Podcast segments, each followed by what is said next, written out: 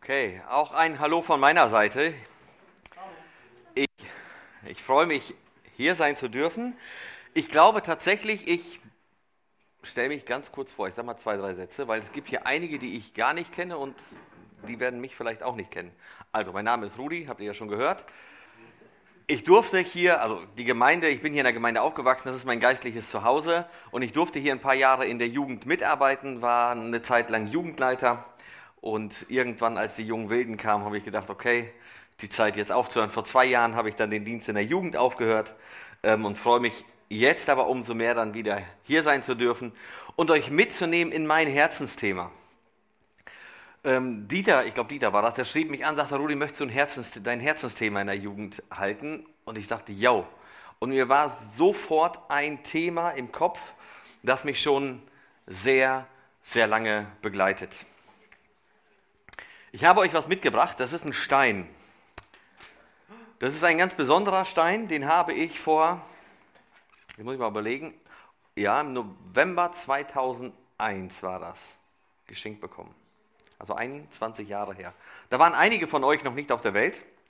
Dieser Stein, der ist seit dem Zeitpunkt immer mit mir mitgewandert. Der ist immer in meinem Zimmer. Damals wohnte ich noch bei meinen Eltern, dann lag der bei mir im Zimmer, dann haben wir geheiratet, Steffi und ich, und ich bin, wir sind nach Detmold gezogen, hatten wir da eine Wohnung, dann stand der Stein dort im Büro. Wir sind dann irgendwann nach Esbekamp gezogen, dann stand er im Büro, dann sind wir zu meinen Eltern gezogen, als wir gebaut haben, da habe ich ihn wieder mitgehabt und jetzt steht er auch wieder im Haus, wo ihr dann gleich alle eingeladen seid, auch in meinem Büro. Dieser Stein ist ein ganz besonderer Stein. Hier sieht man noch so Kleberreste da war ein Vers draufgeklebt und dieser Vers hat mich die ganzen Jahre sehr, sehr stark beschäftigt und mich begleitet. Das war der Stein, den habe ich geschenkt bekommen, als ich in die Jugend aufgenommen worden bin. Da wurde ich in die Jugend aufgenommen, wir haben diesen Stein bekommen und hier stand der Vers drauf, der Zettel ist abgeflogen, aber das macht nichts. Den Vers kenne ich mittlerweile auswendig. Galater 6, Vers 2. Einer trage des anderen Last, so werdet ihr das Gesetz Christi erfüllen. Heute geht es um Lastentragen, um Dienen. Und dieser Stein, der begleitet mich durch mein Leben und äh, der Vers entsprechend auch.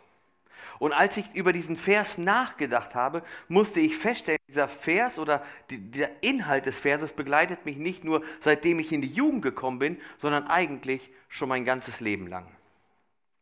Ich möchte euch kurz ein paar Zeilen vorlesen, die ich vor ungefähr zwei Jahren geschrieben habe. Bei Instagram einige folgen mir. Mittlerweile bin ich nicht mehr aktiv. Ich habe das Ding gelöscht, weil mich das unglaublich nervt, das alles da nachzugucken. Aber damals war ich ein, ein bisschen aktiver. Und ich habe da diesen Vers geschrieben und da heißt es, einer trage des anderen Last, so werdet ihr das Gesetz Christi erfüllen. Und dann weiter, worüber Bücher geschrieben, unzählige Predigten gehalten und viele Gedanken ausgetauscht wurden, hat Oma ganz einfach gelebt. Ihre gebenden Hände waren größer als ihre Taschen, in denen sie gesammelt hat. Ich habe noch nie einen Menschen erlebt, der mit so viel Hingabe und Liebe für die Nöte anderer da war.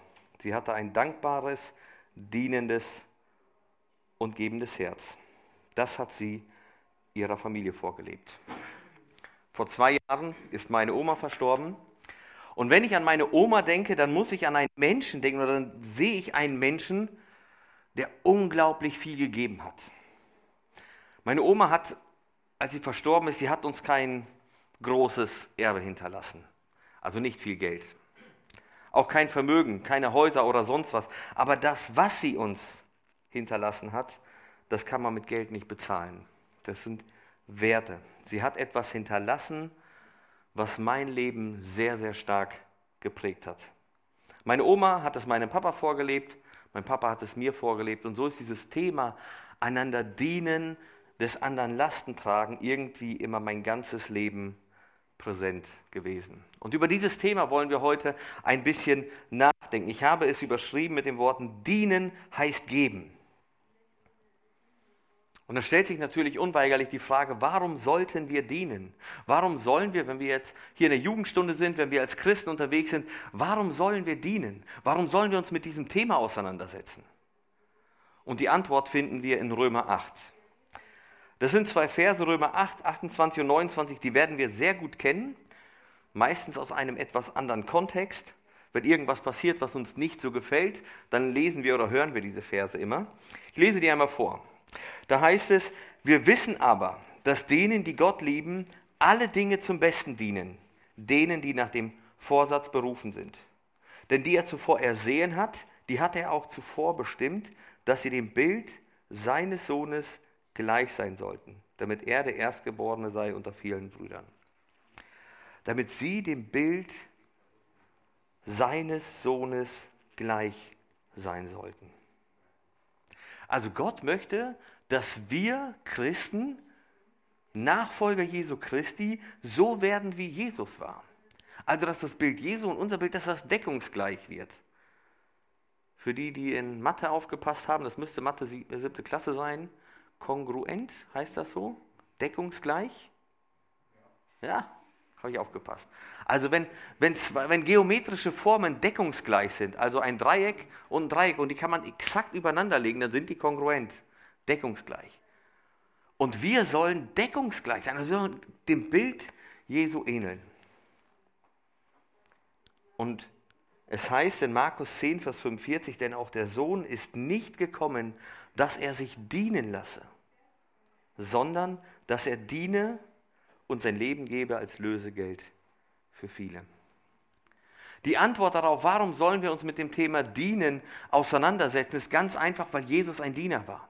Weil Jesus gekommen ist, um zu dienen. Und er ist gekommen, um zu dienen und hat uns ein Vorbild gegeben. Wir sollen ihm nachahmen. Wir sollen Diener werden.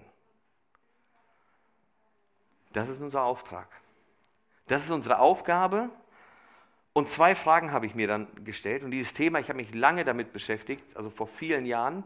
Das Thema habe ich übrigens 2014 in der Jugend gehalten. Da waren viele von euch noch nicht in der, da war glaube ich noch fast gar keiner in der Jugend.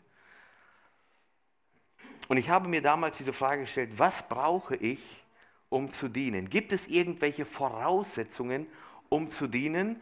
Und wenn ich diese Voraussetzungen erfülle, was kann ich dann konkret tun? Wie kann dann mein Dienst konkret aussehen? Was kann ich jetzt tun? Es geht nicht um den Nachbarn, was er alles tun kann, oder der andere Nachbar, sondern was kann ich tun? Diese beiden Fragen wollen wir heute beantworten. Was brauche ich, um zu dienen? Das Erste und Wichtigste, und das ist die absolute Basis, das ist Liebe. Ich brauche die Bereitschaft, Menschen zu lieben, Menschen in Liebe anzunehmen. Wenn ich nicht liebe, kann ich nicht dienen. Es gibt keinen Dienst ohne Liebe. Lass uns mal einen Blick auf Jesus werfen. Denn so sehr hat Gott die Welt geliebt, dass er seinen einzig geborenen Sohn gab, damit alle, die an ihn glauben, nicht verloren gehen, sondern das ewige Leben haben. Er hat die Welt geliebt und dann gibt er seinen einzig geborenen Sohn. Gott entscheidet sich in seiner Dreieinheit, Vater, Sohn, Heiliger Geist. Da ist der Mensch, der ist verloren, wir lieben ihn, also kommt Gott in der Person Jesus Christus auf diese Erde. Gott liebt den Menschen und der Ausdruck seiner Liebe wird dann sichtbar in der Tatsache, dass Jesus als Mensch auf diese Erde kommt. Hätte Gott ohne Liebe gehandelt? Wäre Gott in Jesus Christus auf diese Erde gekommen, wenn die Menschen ihm egal wären?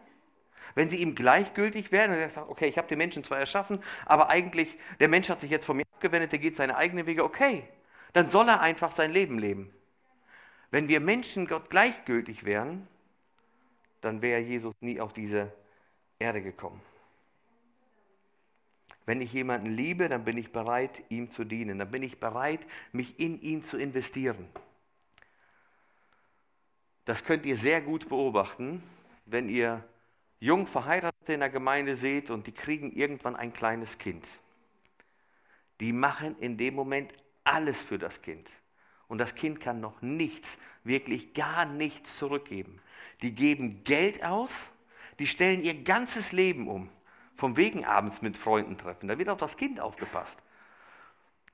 Die schlafen nachts nicht mehr vernünftig. Es wird alles auf dieses kleine Kind ausgerichtet. Und warum? Weil sie das Kind lieben. Liebe ist die Basis dafür, dass Eltern sich um das Kind kümmern.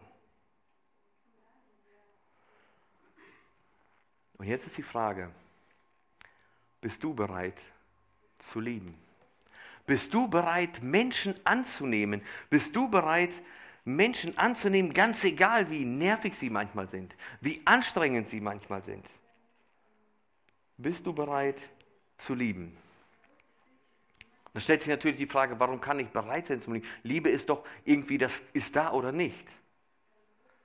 Ja, ein Gefühl ist da oder nicht. Manchmal habe ich gute Gefühle einer Person gegenüber, ne? dann ah, ist ganz nett. Manchmal habe ich eher äh, komische Gefühle, wenn ich eine Person treffe. Aber das hat nichts mit Liebe zu tun.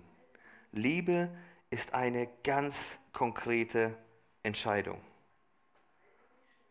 Liebe ist kein Gefühl, sondern eine Entscheidung. Ich entscheide mich, jemanden zu lieben. Ich entscheide mich und ich habe mich entschieden, meine Frau zu heiraten, meine Frau zu lieben. Es war eine ganz bewusste Entscheidung. Schöne Gefühle und so waren auch dabei, sind heute auch immer noch dabei. Aber das Wichtigste war die Entscheidung, sie zu lieben. Ich entscheide mich ganz bewusst zu lieben. Und wenn du nicht in der Lage bist, Menschen zu lieben, wenn du eher ablehnend allen Menschen gegenüber bist, dann wirst du nie in der Lage sein zu lieben. Das, was du brauchst, ist Liebe. Wisst ihr, es gab eine Zeit in der Gemeinde, ich bin schon lange in der Gemeinde, ich bin quasi in der Gemeinde groß geworden.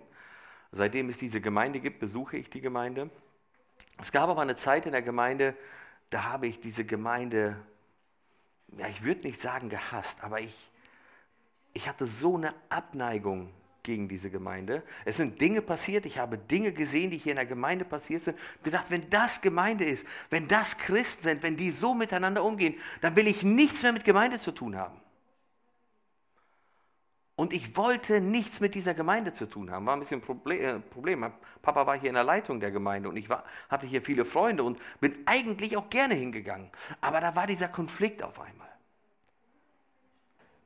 diese Abneigung. Und dann habe ich irgendwann angefangen zu beten, Gott schenkt mir Liebe für diese Gemeinde. Und er hat mir tatsächlich eine Liebe für diese Gemeinde geschenkt. Und es gibt heute immer noch Probleme in der Gemeinde. Es gibt heute immer noch Dinge, die hier nicht gut laufen. Es gibt hier immer noch Menschen, die ganz blöde miteinander umgehen. Und doch kann ich heute sagen, ich liebe diese Gemeinde. Und wenn du anderen Menschen dienen möchtest, wenn du ein dienendes Herz haben möchtest, dann musst du lernen, Menschen anzunehmen, Menschen zu lieben. Wisst ihr, dienen ist kein Amt, das ich bekleide. So, jetzt bin ich ein Diener, wenn ich die und die Aufgabe habe oder so. Das ist kein Aufgabenbereich, für den ich Verantwortung trage. Dienen ist eine Einstellung, ist eine Entscheidung, die ich ganz bewusst treffe. Und wenn ich liebe, dann werde ich automatisch dienen. Das wird die Folge sein. Dienen beginnt immer mit Liebe. Das ist der erste Punkt. Das, was wir brauchen, das ist so die absolute Basis. Und der zweite, der nächste Schritt ist, du brauchst Gemeinschaft. Um zu dienen, brauchst du Gemeinschaft. Ohne Gemeinschaft gibt es keinen Dienst. Das Wort Gemeinschaft bedeutet aus dem Griechischen direkt übersetzt Teilhaben. Gemeinschaft bedeutet also Teilhaben am Leben anderer Menschen. Teilhaben am Leben meines Nächsten. Teilhaben am Leben meiner Familie. Teilhaben am Leben meiner Freunde. Teilhaben am Leben meiner Vereinskollegen. An, mein, äh, an dem Leben meiner Schulkameraden und so weiter. Es bedeutet Teilhaben am Leben anderer. Wisst ihr, was interessant war? Wie Jesus gelebt hat. Was hat er gemacht? Er ist immer zu den Menschen gegangen. Da ist die Hochzeit zu Kana. Er geht dahin, er feiert da die Hochzeit mit, er hat Gemeinschaft mit den Menschen. Ja, und dann ist das Wein, der Wein alle. Dann lässt er Wasser holen und macht Wein daraus. Er dient den Menschen. Wo er den Jüngern die Füße wäscht, was macht er vorher mit denen? Er sitzt und sie essen zusammen, sie haben Gemeinschaft. Was macht er, als er Zachäus begegnet? Er geht zu ihm nach Hause und sie haben Gemeinschaft. Sie essen. Finde ich richtig gut. Wir Aussiedler, wir essen ja auch gerne und genießen Tischgemeinschaft und so weiter. Und ich habe das als Jugendlicher, als ich in eurem Alter war, gar nicht so richtig verstanden. Ja, da schnell ne, McDonald's oder was auch immer, schnell Döner reinziehen, passt. Mittlerweile genieße ich es, wenn wir mit Freunden, mit Kollegen, mit wem auch immer, wenn wir essen gehen und uns Zeit nehmen. Dabei geht es gar nicht um das Essen, sondern es geht um die Gemeinschaft, die man dort erlebt. Gemeinschaft ist wichtig, um zu dienen. Weil wenn ich mit anderen Menschen Gemeinschaft habe, dann werde ich feststellen, wo drückt der Schuh. Dann sitze ich vielleicht im Gespräch mit meinen Schulkameraden oder Unikollegen oder wie auch immer man sie alle nennt und dann sitzen wir zusammen und ich höre auf einmal, der eine hat dort das Problem. Ich könnte dich hier unterstützen. Dann bin ich mit Freunden unterwegs und kriege mit, oh, der eine hat Probleme mit seinem Auto, der hat einen Termin. Ich könnte ihn hinfahren. Also Gemeinschaft ist wichtig, um überhaupt zu verstehen, was beschäftigt die Menschen. Jesus war auf der Hochzeit und hat das mitbekommen. Okay, das Beispiel ist jetzt ein bisschen gemein. Jesus weiß alles. Der wüsste es auch, wenn er nicht auf der Hochzeit wäre. Aber der ist dort bei den Menschen und er bekommt mit, was dort passiert. Und während er das mitbekommt, oder weil er das mitbekommt, agiert er dann und tut etwas. Einer trage des anderen das. Ja, wie willst du die Lasten des anderen tragen, wenn du gar nicht mitbekommst, wie es ihm geht? Wir waren ja mit einigen Männern mal wandern. Dieter, euer Jugendleiter, der kann ein Lied von singen. Wenn ihr den nächstes Mal seht, also der, der, heute ist er ja nicht da, wenn ihr den dann irgendwann in den nächsten Tagen seht, dann umarmt ihn mal und flüstert ihm mal das Wort Tönsberg einfach ins Ohr. Der hat da ganz schöne Erinnerungen dran. Und wir waren zusammen unterwegs als Männer und es hat sich irgendwann so ein bisschen auseinandergezogen. Die etwas schnelleren, die waren schon weiter vorne, manche waren ein bisschen langsamer, gingen hinten. Und ich bin dann neben einem hergegangen und habe auf einmal gemerkt, der hat richtig Probleme. Probleme mit seiner Hüfte, Probleme mit seinem Knie. Das ging ihm nicht so gut. Das hast du nicht gesehen, wenn du einfach vorgerannt bist und hast du nicht mitbekommen. Das hast du auch nicht gesehen, wenn du 20 Meter dahinter bist. Ich musste neben ihm gehen. Ich war mit ihm in ein Gespräch verwickelt. Und dann sagt er, boah, ich habe richtig Schmerzen. Alles klar, komm, ich nehme deinen Rucksack. Lastentragen funktioniert nur, wenn wir uns Zeit nehmen für unseren Nächsten. Wenn wir uns Zeit nehmen für unsere Freunde, wenn wir uns Zeit nehmen für die Jugend, wenn wir uns Zeit nehmen für die Menschen in unserer Gemeinde, wenn wir uns Zeit nehmen für die Menschen um uns herum, dann werden wir in der Lage sein zu dienen das abzugeben, weil wir mitbekommen, was diese Personen alles erleben. Aber ich brauche nicht nur Gemeinschaft, um zu dienen. Manchmal ist Gemeinschaft, Gemeinschaft haben schon der Dienst selbst. Wir haben in unserer Zeit so viele Möglichkeiten, Beziehungen zu pflegen, Gemeinschaft zu haben, wie noch nie zuvor. Kennt ihr Hansi und Natalia Riesen? Aus unserer Gemeinde, als die in die Mission gegangen sind, die waren in Indonesien auf dem Missionsfeld, dann hatten wir zwischendurch mal Kontakt. Ich habe eine E-Mail geschrieben und ich musste warten, bis Hansi und Natalia irgendwann mal mit dem Flugzeug wieder ins Dorf geflogen sind. Dort hatten die dann Internet. Dann haben die geantwortet. Dann habe ich ein paar Wochen später gesehen, also ein paar Wochen, ne, Antwort auf eine E-Mail. Da ist eine E-Mail gekommen, da habe ich wieder geantwortet und so ging das hin und her. Das hat Wochen gedauert, bis man was voneinander gehört hat. Heute Nachmittag saß unser Sohn Max, das ist unser drittältester, mit dem Handy von Steffi und hat über WhatsApp den Timon Nachtigall angerufen, der in Westafrika sitzt. Und dann haben die miteinander gequatscht, so als wäre das ganz normal. Über Video gequatscht, äh, telefoniert und dann ist Timon durchs ganze Haus gegangen und hat uns die anderen äh, Personen vorgestellt. Guck mal hier, der, wie geht's dem? Max ist durch unser Haus gegangen, dann habe ich mit Timon gesprochen, Steffi hat mit ihm gesprochen. Wir hatten Möglichkeiten, Kontakt zu haben. Das gab es früher nicht. Und in unserer Zeit heute haben wir unglaublich viele Möglichkeiten, Gemeinschaft zu haben, Gemeinschaft zu pflegen. Aber wisst ihr, was zu beobachten ist? Menschen werden einsam. Und ich meine jetzt nicht nur ältere Personen, auch Jugendliche zig Kontakte bei Instagram, zig Follower und was auch immer, aber sitzen alleine in der Bude und wissen nichts mit sich anzufangen. Sind alleine. Dienen bedeutet Gemeinschaft zu haben, sich Zeit zu nehmen für unseren Nächsten. Ohne Gemeinschaft ist kein Dienst möglich. Mal ganz kurz ein Exkurs zum Thema Evangelisation. Wie wollen wir Menschen erreichen, wenn wir keine Zeit mit ihnen verbringen? Wie wollen wir Menschen einladen in unser Haus, wenn wir gar nicht zu ihnen gehen? Also auch, um Menschen für Christus zu erreichen, brauchen wir Gemeinschaft. Also lasst uns Gemeinschaft suchen. Lasst uns Zeit mit anderen Menschen verbringen. Auf der einen Seite hören wir dann, wie es ihnen geht, wo wir helfen können.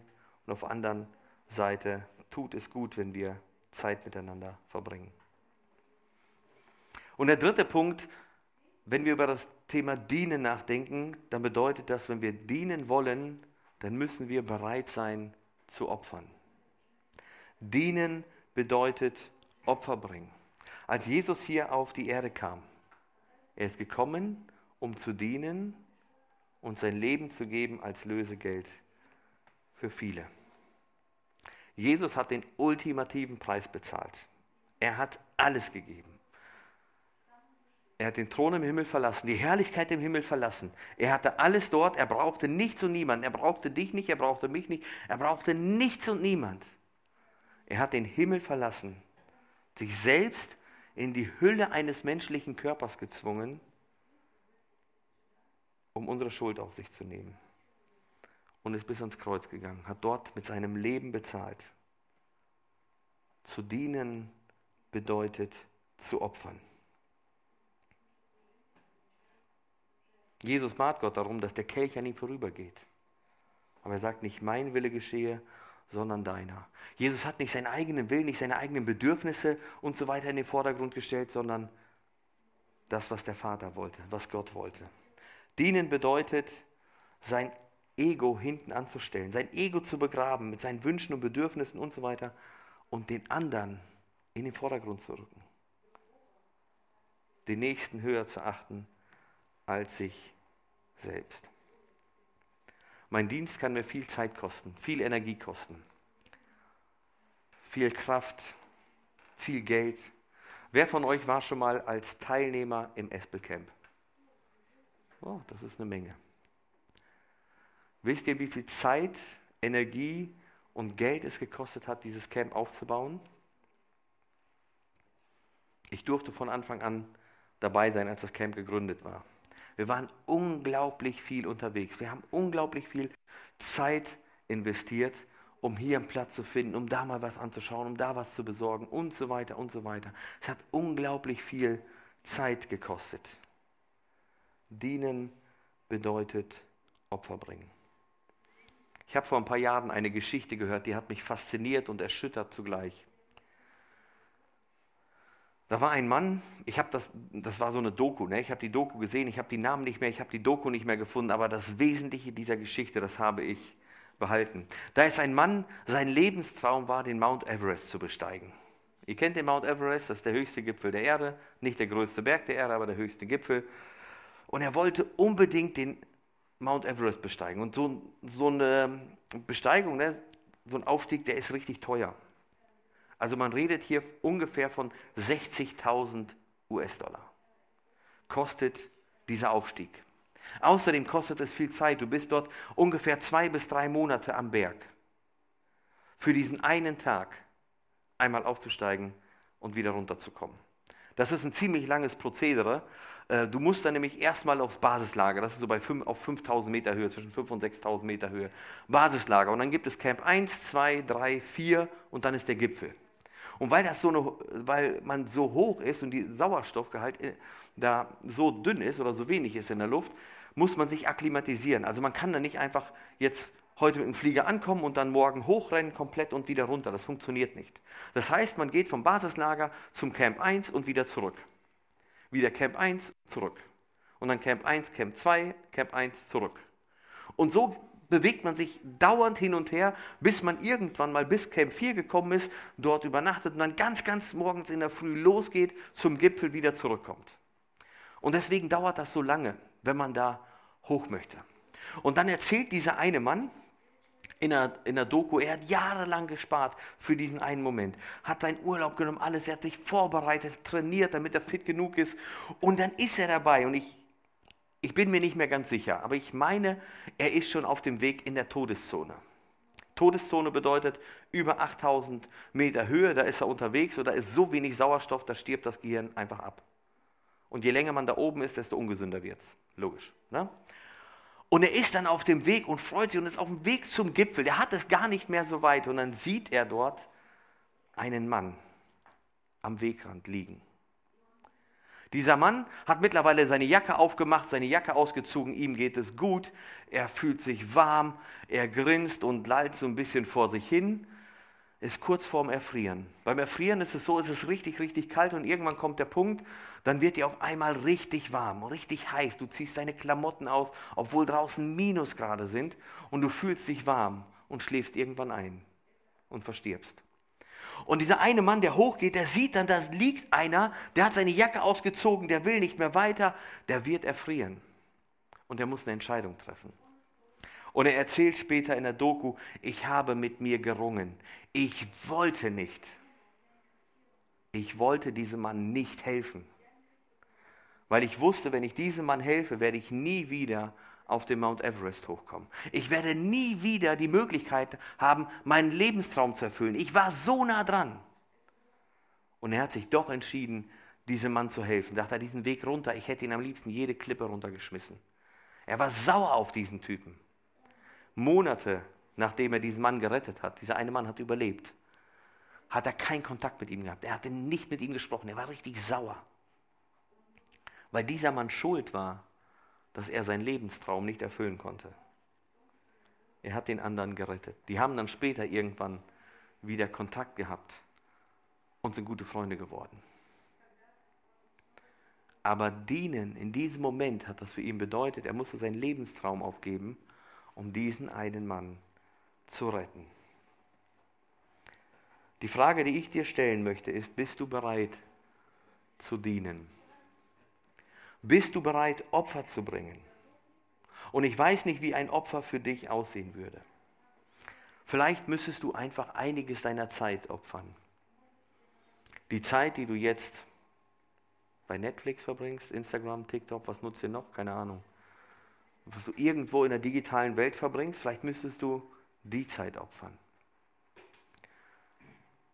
Vielleicht müsstest du dein Geld opfern. Vielleicht sagst du, hey, ich habe Geld und ich mache alles Mögliche mit dem Geld. Ich habe aber Möglichkeiten, etwas Gutes mit dem Geld zu tun. Anderen damit zu helfen. Vielleicht sind es deine Hobbys, die so viel Zeit rauben, dass du für andere Dinge keine Zeit mehr hast dass du keine Zeit mehr hast, in Beziehungen zu investieren, dass du keine Zeit mehr hast, in der Jugend aktiv mitzuarbeiten, in der Gemeinde mitzuarbeiten, dass du keine Zeit mehr hast, anderen Menschen zu dienen. Vielleicht sind es auch deine Gewohnheiten. Ich weiß nicht, was dich beschäftigt. Ich weiß nicht, was dich hält. Aber die Frage ist, bist du bereit, Opfer zu bringen? Weil das wirst du brauchen. Wenn wir Jesus ähnlicher werden wollen, wenn wir anfangen wollen zu dienen, dann sollten wir uns entscheiden, Menschen zu lieben, Menschen anzunehmen, so wie sie sind. Wir sollten Gemeinschaft mit ihnen suchen und wir sollten bereit sein, Opfer zu bringen. Denn dienen bedeutet immer Opfer bringen. Dienen bedeutet immer, seine eigenen Wünsche hinten anzustellen. Dienen bedeutet,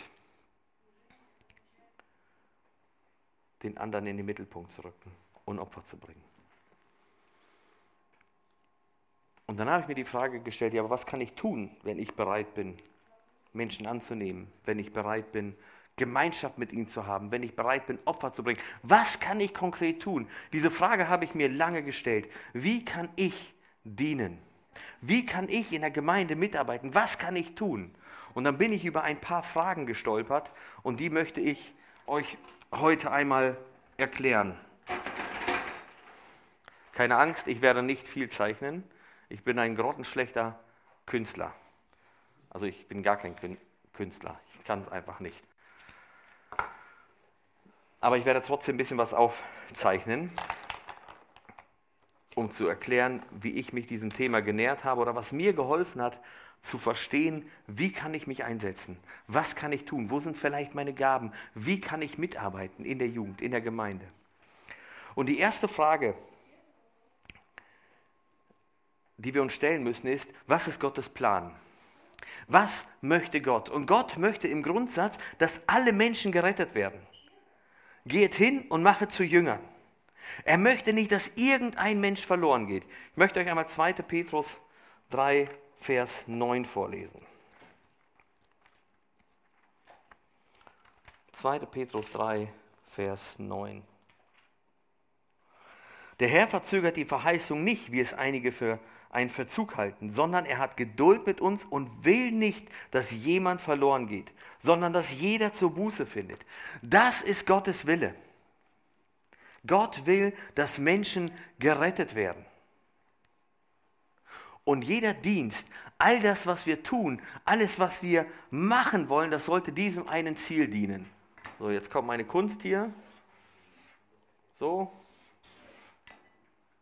Soll ein Viereck sein, das sieht gut aus, oder? So halbwegs hinbekommen. Wir stellen uns jetzt bildlich vor, das ist Gottes Wille. Alles, was hier drin ist, ist Gottes Wille, was hier draußen ist, halt nicht. Und Gottes Wille ist, dass Menschen gerettet werden. Und egal, was wir tun, egal, was ich tue, wo ich mitarbeite, wie ich mitarbeite, sollte immer das zum Ziel haben. Wenn ich ins Camp fahre, um mitzuarbeiten, wer war schon mal im SB Camp Mitarbeiter? Einige. Wer war schon mal in der Entdeckerwoche Mitarbeiter? Oder kind, siehst du, ihr habt alle schon mal irgendwo mitgearbeitet. Und egal, was ich mache, es sollte immer zum Ziel haben, dass Menschen mit Gottes Wort erreicht werden. Ob ich jetzt Prediger bin und vorne an der Kanzel stehe, ob ich beim Sport mitarbeite und zusehe, dass die, dass die kind, äh, Kinder beim äh, Kistenklettern nicht abstürzen. Das ist ein ganz wichtiger Dienst, weil wenn die abstürzen, ist es schwierig mit Evangelisation und so weiter. Ne? Also ob ich da bin, ob ich in der Küche äh, stehe und Kartoffeln schäle, ob ich im Kreativ bin, ist es völlig egal. Egal was ich mache. Das Ziel ist, Menschen sollen Gottes Wort hören. Und wir müssen uns das, äh, dessen im Klaren sein. Das ist Gottes Wille. Und die zweite Frage, die ich mir stellen muss, stimme ich mit Gottes Plan überein? Ist mein Wille der gleiche wie Gottes Plan? So, und jetzt könnte es natürlich sein, dass ich unter anderem das auch möchte und ich habe noch andere Wünsche. In diesem Bereich sind Gottes Wille und mein Wille deckungsgleich. Okay? Und das sind so, ne, ich möchte einen Ferrari haben, ich möchte irgendwann mal was auch immer machen. Das sind Dinge, die sind okay, die kann man sich wünschen, ob, man, ob das gut ist oder nicht, sei dahingestellt, aber die sind nicht im Willen Gottes. Das ist hier Wille Gottes. Und dort, wo Gottes Wille und mein Wille überschneiden, okay, das ist schon mal mein Einsatzgebiet. Wahrscheinlich. Und jetzt kommt die dritte Frage. Und das ist eine ganz wichtige und ich habe lange darüber nachgedacht, wie funktioniert das, wie kann das sein? Weil dienen bedeutet ja, wir haben es ja festgehalten vorhin, dienen bedeutet, ich stelle meine eigenen Wünsche, mein Ego, mein alles, stelle ich in den Hintergrund und ich will den anderen dienen. Den anderen in den Vordergrund stellen. Und die dritte Frage aber ist, was sind meine Sehnsüchte und was sind meine Wünsche? Mach dir mal Gedanken dazu und ich mache jetzt mal so ein Dreieck. Okay?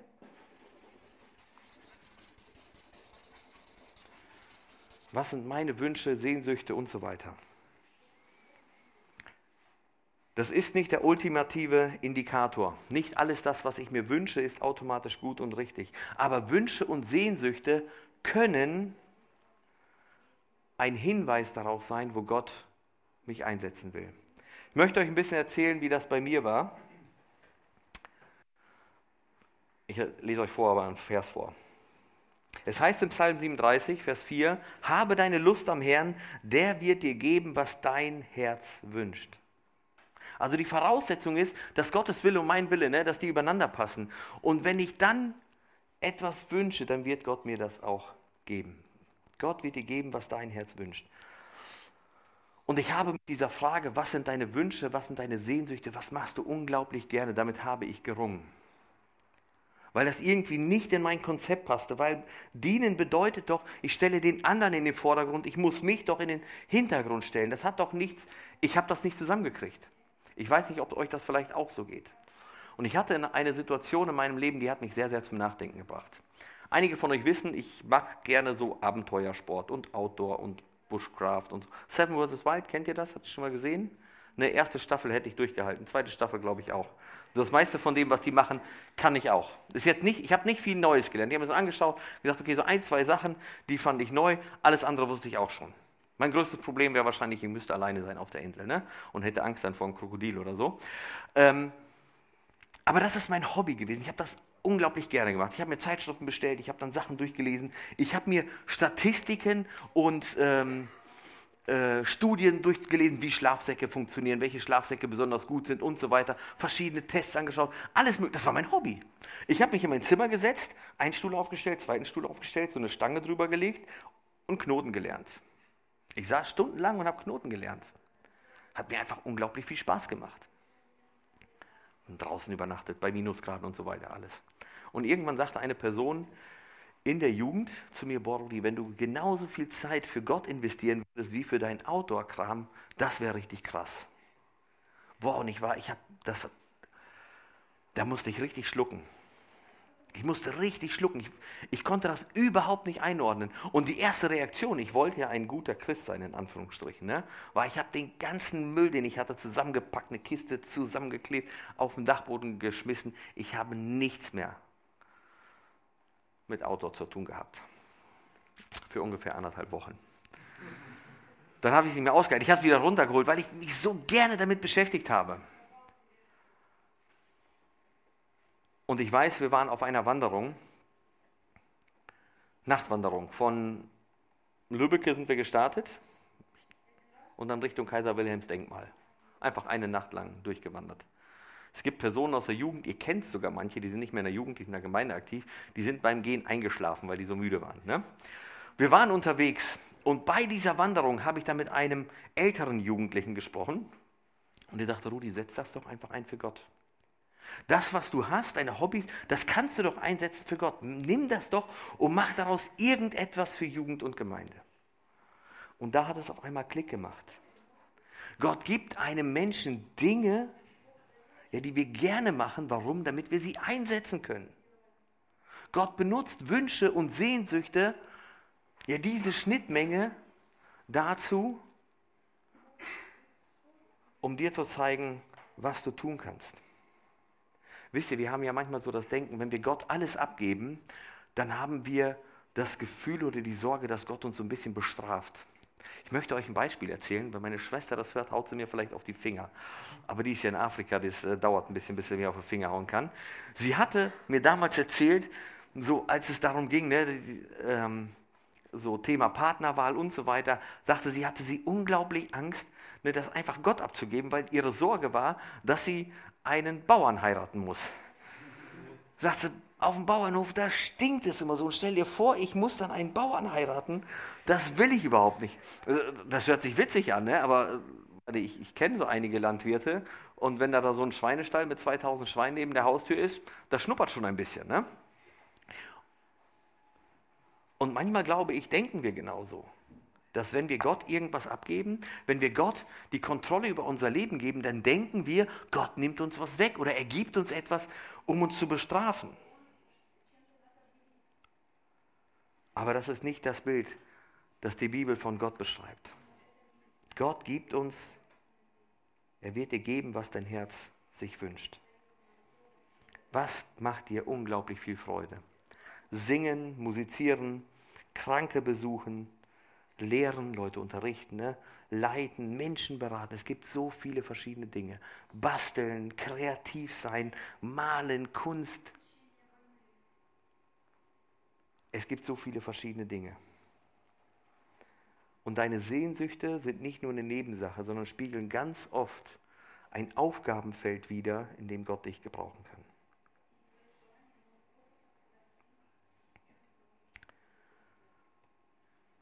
Und wenn du das, was du gerne tust, einsetzen kannst in der Jugend, in der Gemeinde, um andere Menschen zu erreichen, um Beziehungen zu anderen Menschen zu bauen, dann ist das vielleicht eine Aufgabe, die Gott dir geben möchte. Aber es kommt noch eine vierte Frage. Musste ich auch feststellen. Es geht nicht nur darum, was du gerne machen würdest, was deine Sehnsüchte sind und so weiter, sondern es geht auch darum, was du kannst, was du gut kannst. Machen wir mal hier so einen Kreis. Kann man jetzt vielleicht nicht so gut sehen, aber da, wo sich alles überschneidet, das ist höchstwahrscheinlich dein Aufgabenfeld. Da soll ich mal was verraten? Ich singe unglaublich gerne. Gehört jetzt aber nicht zu meinen Paradedisziplinen. Ich sage mal, wenn ich singe, dann kann ich alleine mehrstimmig singen. Das können nicht alle. Und wenn ich singe, lachen und weinen Leute gleichzeitig. Also wenn ich mich Sonntag hinstellen würde im Gottesdienst und fange an zu singen, singen solo, dann gibt es welche, die würden lachen, die würden das unglaublich lustig finden. Manche würden sich vielleicht freuen und andere würden weinen. Das wird echt schmerzhaft sein für die. Ähm, das kann auch nicht jeder. Also ich singe unglaublich gerne im Auto, wenn ich dann im Auto alleine unterwegs bin, ne? keiner im Auto drinne und was die anderen im Auto denken, ist mir, äh, im anderen Auto ist mir egal. Musik wird laut gedreht, singe ich mit. Unter der Dusche auch. Aber so im öffentlichen Rahmen hm, ist nicht mein Ding. Also solltest du mal gucken, nachdem du dir überlegt hast, was tue ich gerne, was gelingt mir gut. Wo kriege ich Rückmeldungen von Menschen, die sagen, boah, das hast du richtig gut gemacht. Das, das gelingt dir richtig gut. Und denkst, okay, habe ich noch gar nicht so wahrgenommen. Und dann kannst du vielleicht weiterschauen und in diese Richtung arbeiten. Gott gibt uns ganz, ganz verschiedene Gaben und Fähigkeiten, die wir einsetzen können. Und dann guck einfach mal, was gelingt dir gut. Und es gibt Menschen, die können zeichnen, malen. Das ist ein Ding der Unmöglichkeit. Wenn ich euch, letztens unser Sohn Pete, ne, der war bei diesem, wie ist das, vor der Einschulung gibt es auch so eine Art Schulspiel, wieder, wie man das nennt, da muss man ja so, äh, so Sachen malen. Ne? Und dann kam Steffi nach Hause und zeigt mir ein Bild, guck mal, das ist das Strichmännchen, was Pete gemalt hat. Ne? Dachte, ja, das hätte auch ich sein können. Ne? Also ich hätte das auch mal, ich kann es nicht besser. Ich kann das überhaupt nicht. Es gibt Menschen, die können das. Sie setzen sich hin und das sieht nach einem Bild aus.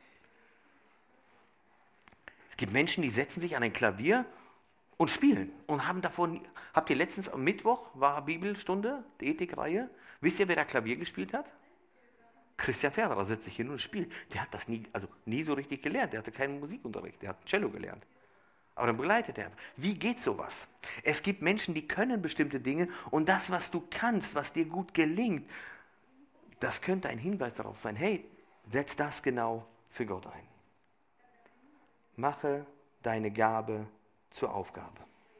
Wir sind alle ganz unterschiedlich begabt und weil wir unterschiedlich begabt sind, haben wir auch unterschiedliche Aufgaben. Stelle eine Frage, jetzt sollt ihr antworten, also ihr müsst jetzt mitdenken. Was für Spardosen habt ihr zu Hause? Also Spardosen, welche Form, welche Größe ungefähr? Erzählt mal. Gar keine, okay. Du hast gar keine. Wer hat eine Spardose zu Hause? Meldet euch mal. Alles klar, was hast du für eine Spardose? Einfach eine Vase, ne? Einfach Geld rein. Vasen sind super, die haben eine große Öffnung, da kommt das Geld schnell wieder raus. Ne? Eine Vase. Was haben wir noch für Spardosen? Ein Elefant, cool. Hatte ich als Kind auch, so einen kleinen, hässlichen. Ich hatte schon mal einen Hahn, ne, so einen großen Hahn. Mittlerweile habe ich ein Spaghettiglas. Ganz früher hatte ich, glaube ich, ein Auto. Und am blödsten fand ich immer diese Spardose.